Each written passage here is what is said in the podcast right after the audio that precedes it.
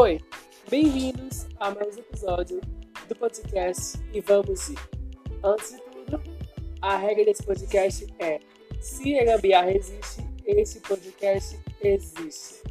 Hoje, vocês pediram, vocês flodaram o meu Instagram, o Instagram do podcast, para eu voltar a trazer aqui o quadro Infância Criativa. Agora com mais história de minha infância criativa que eu tinha um canal era criança, eu criei um canal imaginário na cabeça era criança, lá eu tinha vários filmes, séries, novelas, bem inclusivas, que tinha público LGBT, que tinha público negro, que tinha público de todos os tipos de pessoas, porque vamos lá, né, aceitar esses tipos de pessoas, né, porque é bom. Trabalhem com elas, tá bom, marcas? Por favor.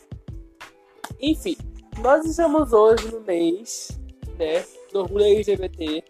Tá rolando agora há pouco, eu tô gravando, a parada LGBT, a live da D-Studio. Eu achei lindo a iniciativas dele de pegarem uma ideia que eu pensei que iria ter. Eu amei isso, porque eu pensei muito antes. No começo eu pensei assim, como é que vai ser a parada esse ano se não tiver a parada? Não vai ter a parada, não vai ter aglomeração, né? Então aí eu fui pensando o que ia ser e eu falei assim, eu acho que uma live com um monte de apresentadores. Eu até conheci no Twitter. E a Dia, né, o Rafa Dias, ele curtiu a minha, meu, meu tweet. Eu falei, hum, tem coisa boa por aí, hein? Gosto. Gosto muito.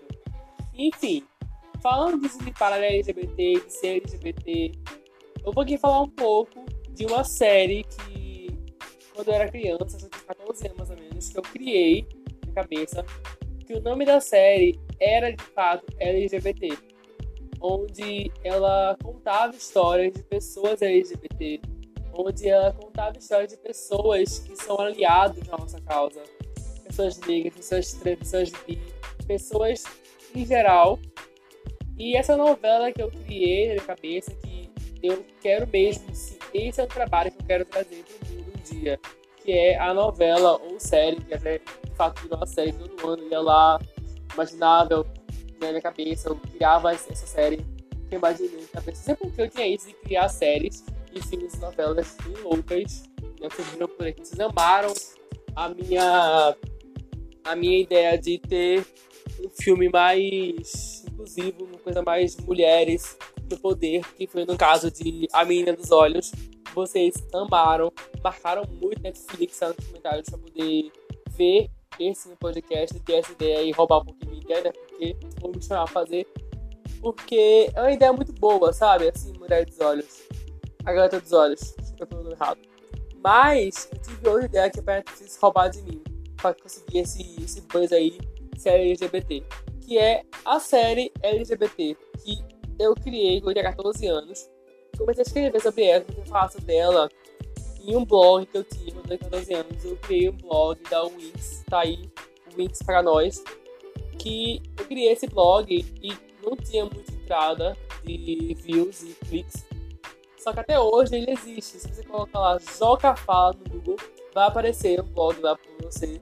Eu até botei ontem, é tudo bonitinho, todo organizado. Porém, eu vivi nesse blog durante quase seis meses e tinha muito pouco clique também eu nunca tinha esse caso de fazer homem, é, publicar por aí e fazer que desse esse blog. Porém, blog tava caindo por terra. Não tinha mais blog, quase não tinha blog, mais YouTube, mais Instagram, é Twitter, outras coisas por aí. Só que quando eu criei essa, essa novela, essa série, esse, esse, esse texto que eu criava da série LGBT lá no blog, é, eu contava várias coisas, várias histórias sempre um sucesso. Até que eu tive uma ideia de, na minha cabeça, eu criar essa série de fato e começar a brincar com isso. Porque eu ainda tinha 14 anos e eu ainda morava na casa da minha tia, onde tinha aquele terraço gigantesco. Eu tava prestes a me mudar ali, pra outra casa. Então eu tava muito triste, muito, eu vou sair daqui, vou perder a minha infância, não vou ter mais esse esse terraço, esse quintal gigantesco que eu brincava, me diverti. porque eu tava muito, sabe, é, melancolia, muita nostalgia naquele local ali, quando eu me mudar dali. Então eu criei minha última criação, eu criei minha última criação, enfim, eu fiz a minha última coisa aqui terraço, que foi gravar uma série, de fato eu gravei, gente, eu gravei um capítulo daquela série com meu celular, que eu tava naquela época, acho que era um celular, um tablet, lembro muito bem. Eu gravei tudo, porém eu nunca postei. E esse vídeo eu só tenho como lembrança, porque eu não sei onde ele tá. Se eu postei, eu não lembro. Se eu tá no notebook, eu não lembro. Se tá com memória, eu não lembro onde tá. Não sei onde tá. Então, eu joguei pro universo sair. Se alguém pegar essa ideia, vamos lá falar sobre LGBT e o que é essa série e a importância das siglas de que hoje em dia, porque é um mês necessário para a nossa história, certo? Então, a minha série, ela tinha abertura com Stonewall, uma parada LGBT de Stonewall, em transição para a parada LGBT de São Paulo. Eu tava lá com o Ashley Johnson falando que a gente é a favor da LGBT, que a gente ia em Stonewall tudo mais, não sei o que. E depois vinha todo mundo feliz, todo mundo alegre, se abraçando, se beijando, todo mundo curtindo aí seu amor próprio pro próximo. Na parada LGBT de São Paulo, que é a maior parada do mundo. É até hoje a maior parada do mundo, é a parada LGBT de São Paulo. Agora, pra pensar em uma coisa. É a maior parada LGBT de São Paulo, só que no Brasil, a gente vive no maior país que mata trans no mundo. Tipo assim, é uma coisa louca, sabe? E trazer isso pra cá agora pra falar sobre isso, eu não tenho lugar de fala, mas eu posso emitir isso, eu posso falar sobre isso, eu posso é, comunicar isso a vocês. Que a diferença entre ter uma parada que é gigantesca, mais de 3 milhões de pessoas por ano, e ser o país que mais mata trans ao mesmo tempo, e o país que mais pesquisa transexuais trans, sexo, sexo com trans em várias plataformas de, de negócio de sexo, de pornô. É tipo. Entendeu? Não tem como pensar nisso. Você que está aí se divertindo com a imagem de uma pessoa trans. No outro dia você vai matar uma pessoa trans? Como é que é isso? Tipo, não dá pra entender, sabe? E também no mesmo país que tem a maior parada LGBT do mundo, a gente ainda mata LGBT. Não só por mortes de pessoas que mataram, sim por mortes de suicídio e muito mais. Então, eu criei essa série quando eu era criança para ver se mudaria alguma coisa na minha cabeça, no meu pensamento, porque eu tava muito nostálgico, tava muito triste, muito sem ação para nada porque eu não queria mudar, eu queria mudar dali porque eu tava meio chateado com o que tava acontecendo com a família morava ali. Porém, eu não queria porque eu tinha um local para brincar, me divertir, mesmo sendo sozinho. E mesmo sendo sem nenhum vínculo de internet, porque eu tinha internet, porém eu não buscava isso. Eu não queria isso, eu não queria isso agora. Entendeu? Se tivesse internet, eu pegava aquela internet, dava pro meu terraço, dava meu quintal e usava daquela internet para fazer uma coisa, um programa de televisão, algum reality show naquela, naquele local ali. E eu nunca postava isso pro mundo porque eu sentia que era uma coisa minha. E hoje, como adolescente, hoje com 18 anos, eu penso que assim, por que não postei? Por que não falei sobre isso no meu Instagram, no meu YouTube? Por que não? E hoje eu sinto muito. Uma coisa muito assim. Eu queria muito que alguém ouvisse a minha história e contasse pro mundo. Porque quando eu fiz essa série LGBT foi só, acho que no máximo duas ou quatro temporadas. Não me engano, foram duas temporadas que eu fiz de LGBT, a série. E eu criei ela, tipo, era uma série imaginária na cabeça que eu criei. E fui brincando com ela, entendeu? Fazendo todos os personagens. Eu falei, eu faço todos os personagens, certo? Todos. A mulher, o menino, o bi, o gay, o bi, o lésbico, o trans, todos. Eu não brincava com ninguém, era uma criança muito na minha, muito ali brincando sozinho na minha jaula, que era no terraço da minha avó, o quintal da minha tia.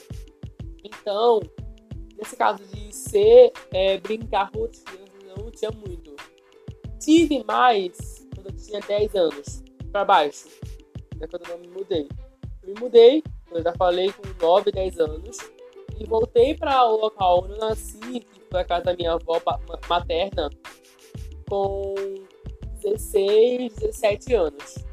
Então eu tava. Nessa época que eu criei essa série, eu sabia que eu ia me mudar porque meu pai tinha morrido. Então, de alguma forma, minha mãe iria desvincular da família paterna, de alguma forma, assim, bem, bem, bem leve, bem profunda também, de um certo modo, que é desvincular da família paterna para que tenha a vida dela, para ficar mais livre desse olhos ali que me julgavam tanto por estar bem, estar feliz com o que está acontecendo com o mundo naquela época. Entendeu? Então, tá pensando em mudar, a conhecer novas casas, novos mundos, novas histórias. Então, eu decidi criar uma coisa para mim, que seria mais legal para mim. Então, quando eu descobri a sigla LGBT, eu falei, eu vou dar uma coisa com isso. Então, eu comecei a escrever, comecei a falar sobre o meu blog. E fui criando aquela série, aquela novela ali. E só que eu me culpo muito por não ter isso pro mundo. Por ter gravado no YouTube, não ter postado no Instagram, postado no Facebook. Porque eu sei que hoje em dia eu acho que esses vídeos estariam em outra plataforma, estariam em outro patamar de sucesso. E eu estaria até hoje sendo falado. Eu acho. Então, tem uma longa visão que eu acho desse fato que eu sou falado por aí. Porém, né? Eu venho aqui falar sobre a força criativa. Outra coisa que eu criei na criativa foi um reality show. Eu criei, acho que uns 4 ou 5 reality show. Que eu brincava muito quando era criança, ela não estava minha avó. E eu tinha um reality show que era o Big da Brasil Kids, que era o BBK, BBBK, onde esse BBK era só crianças a partir de 15 até 18 anos. Quer dizer, nem crianças eram, era tipo adolescentes.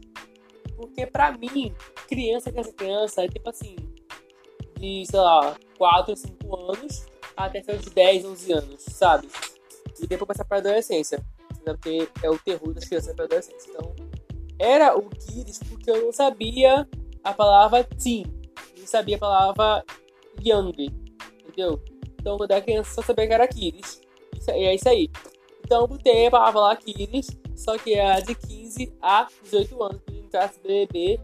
De novo, fazia todos os participantes, todas as festas, todos os paredões, toda a prova do líder. E a prova do líder, ela tinha, entre aspas, prova de ciências. Só que durava mais ou menos aí umas 3 horas. A prova de ciências era muito rápido. Um dia, quatro dias. Não, era tipo, sei lá, três ou quatro horas. Eu ficava lá parado, ficava fazendo uma coisa mais de ciência.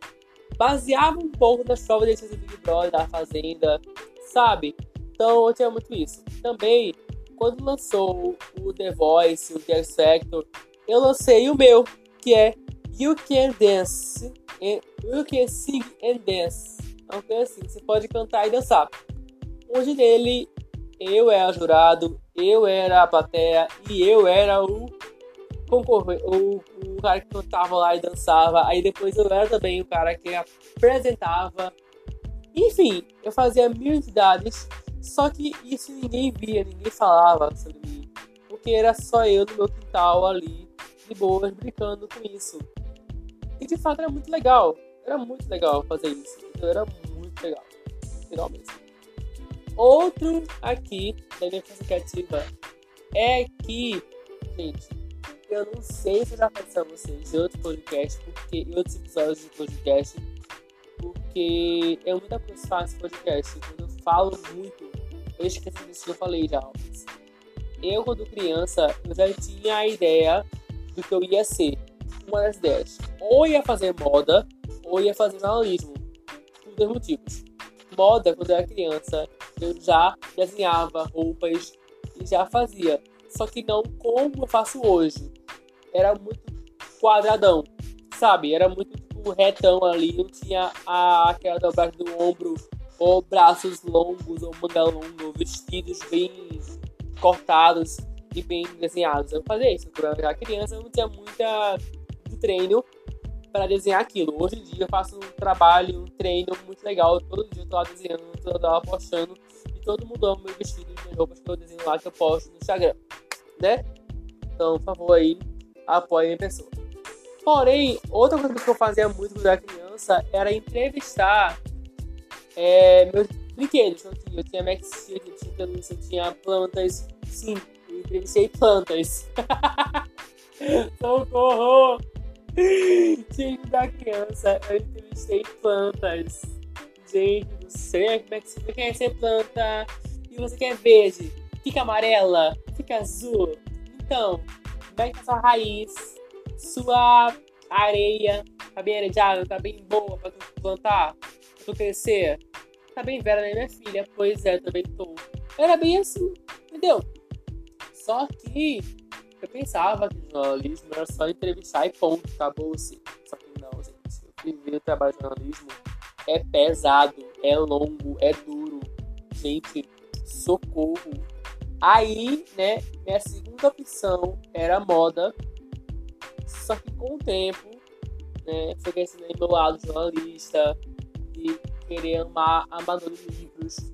E com o tempo, eu fui assistindo séries, assistindo filmes, assistindo muitas coisas que me entraram e me induziram ao mundo da moda, ao mundo do design de moda, né? Que eu, o curso que eu vou fazer ano que vem, ou dois e sim, eu não sei, vou fazer curso que tá com, com coronavírus, né? Então, quarentena vírus, como já falei no primeiro episódio, né?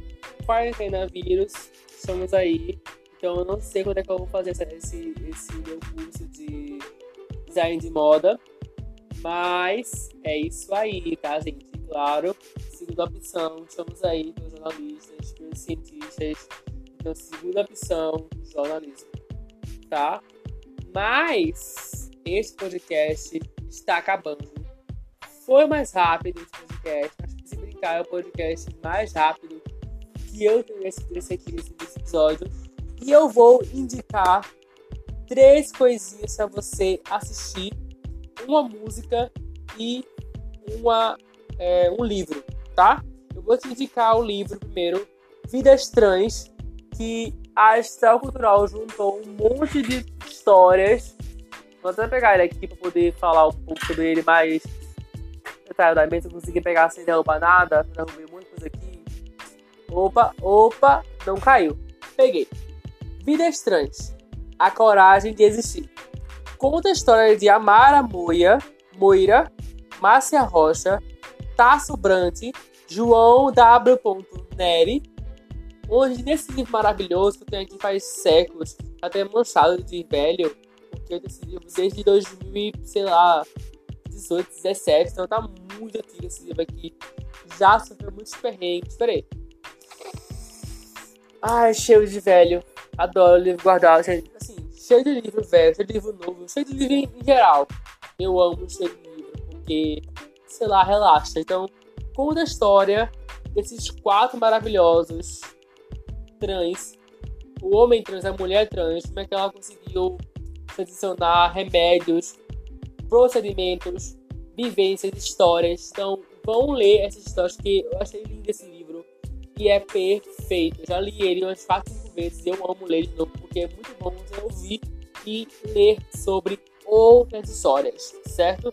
Vidas Trans, procurem aí. Tem no Kindle, para quem tem Kindle ali, é de graça. Na Saraiva, sites por aí, tá baratinho. Eu procurei ele por aí pra dizer que vocês aqui, tá? E aí tá, por mais ou menos aí uns 9 reais, 20 reais, tá baratinho. Compra lá que o frete deve ser de graça, porque estamos em quarentena e obrigue o frete se ligar porque é perfeito, tá? Uma música que eu vou indicar a vocês não é uma música, mas é um álbum completo.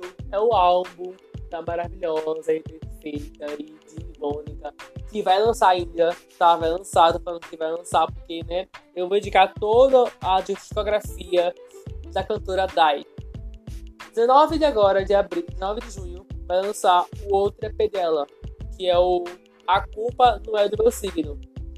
E nesse álbum ela vai contar mais sobre a, sobre a vida dela, sobre signos, sobre, enfim, muita coisa. Porém, eu venho indicar o outro álbum dela, que ela lançou, o outro EP, faz um pouquinho de tempo, que foi Conexões. Que ela lançou faz, um, acho que uns um ano, dois anos por aí, que eu amo esse álbum dela. E 19 de junho, não deixa de tacar stream na lenda do Gudai, tá? É isso aí. A outra coisa que eu vou indicar a vocês aqui é uma série para vocês assistirem, que é a série que tá todo mundo falando por aí, que é Little Fires Everywhere. Little Fires Everywhere, ela passa na Amazon, tá? Porém, você pode, assim como eu, procurar por aí pelo site da vida e abaixar, eu assisti pela televisão, e procurar por aí pelos sites clandestinos da vida que consegue baixar por aí e assistir Little Fires Everywhere ou Pequeno Sistema da Parte. Também é um livro, se você quiser ler antes de assistir. Eu não considero muito porque eu não li. Então eu procurei na Amazon, tá bem caro. Tá bem caro, eu procurei aqui no Kindle e tá bem caro. Falei, hum, acho que não, hein? Acho que não, vou só assistir a série. Que é melhor? O que fala em Little Fires Everywhere? Little Fires Everywhere, ele mostra muito bem o privilégio branco. A privilégio branco, rico, padrão, certo? Que é o quê? uma mulher rica conhece uma. tem uma família gigantesca, com ele quatro filhos, mais ou menos. Quatro? São quatro filhos. E nesse caso aí, Lira faz everywhere. Deixa eu precisar aqui para dar uma sinopse mais, sabe, mais legal. Leader, ó, Leader Fires Everywhere, tá? Já botei aqui, né? Como fosse online botei errado, peraí, deixa eu só ver aqui. Ela, lá fora, é da Hulu, certo? Sinopse. Pera aí, que eu vou precisar aqui. Little Fires Everywhere segue o destino entrelaçados da família perfeita, da família perfeita de Richardson, que nome lindo, acho esse nome lindo, e as enigmáticas de mãe e filha que ninguém vai volta sua vidas. Então, isso aqui é uma coisa bem leve que você tem que assistir. Mas ela fala muito bem de racismo, de privilégio branco. Número de hoje, nós estamos com protestos por aí, a, a doia como no mundo todo. É bem necessário a gente ver essa série, porque eu vi ela numa tacada só. Em um dia eu vi ela completa eu tava lá trabalhando, tava, tava aqui de um lado, ouvindo a, o trabalho, trabalhando de um lado e a série do outro lá, só lá, tá, tá, tá, tá, lá, tá, tá, tá, e eu, gente, esse meu vai falando aí, tá, tá, tá, tá, tá, enfim, é uma série maravilhosa. Eu vou aqui repetir o que eu indiquei, certo? Dai como cantora, seguirem. Vidas Trans, a coragem de existir, livro muito bom, vai lá, pelo amor de Deus. E o outro nome do título do livro é Vidas Trans, a luta de transgêneros brasileiros em busca de seu espaço social, tá? E é uma capa maravilhosa, tudo preto, com os quatro histórias aqui, que estão aqui, que é o Amanda Moira, Amara Moia, Márcia Rocha, Tasso Brant e João W. tá? E também a série que eu indiquei a vocês é Little Fires Everywhere ou Pequeno Centro Toda Parte. É isso aí. Se você respira. Eita! Calma, respira. Toma água agora, menina. Toma água. Agora eu vou falar rápido, tá? Vamos lá. Se você gostou desse episódio, compartilha aí com sua mãe, com seu pai, com seu avô. Joga no WhatsApp. Vai no Instagram. Bota uma fotinha do, do WhatsApp, do Spotify. Bota uma fotinha, comenta lá me marca, marca no Instagram do podcast, que é arroba podcast vamos de que eu vou editar você. Manda o seu, o seu, a sua história, seu mimi lá pro Instagram do podcast, que mais uma vez, arroba podcast vamos de. E sexta-feira eu vou convidar uma pessoa vir aqui e ler essa história, comentar sobre a história, porque é bom comentar Santo da Lia. Eu vejo vocês quarta-feira, que vai ser um episódio de conhecendo mundos, entrando em mundos. Enfim, eu sempre esqueço o nome desse quadro que eu criei. É incrível. Meu Deus do céu. Mas é isso aí. Um abracinho em você. Beijo. Tchau.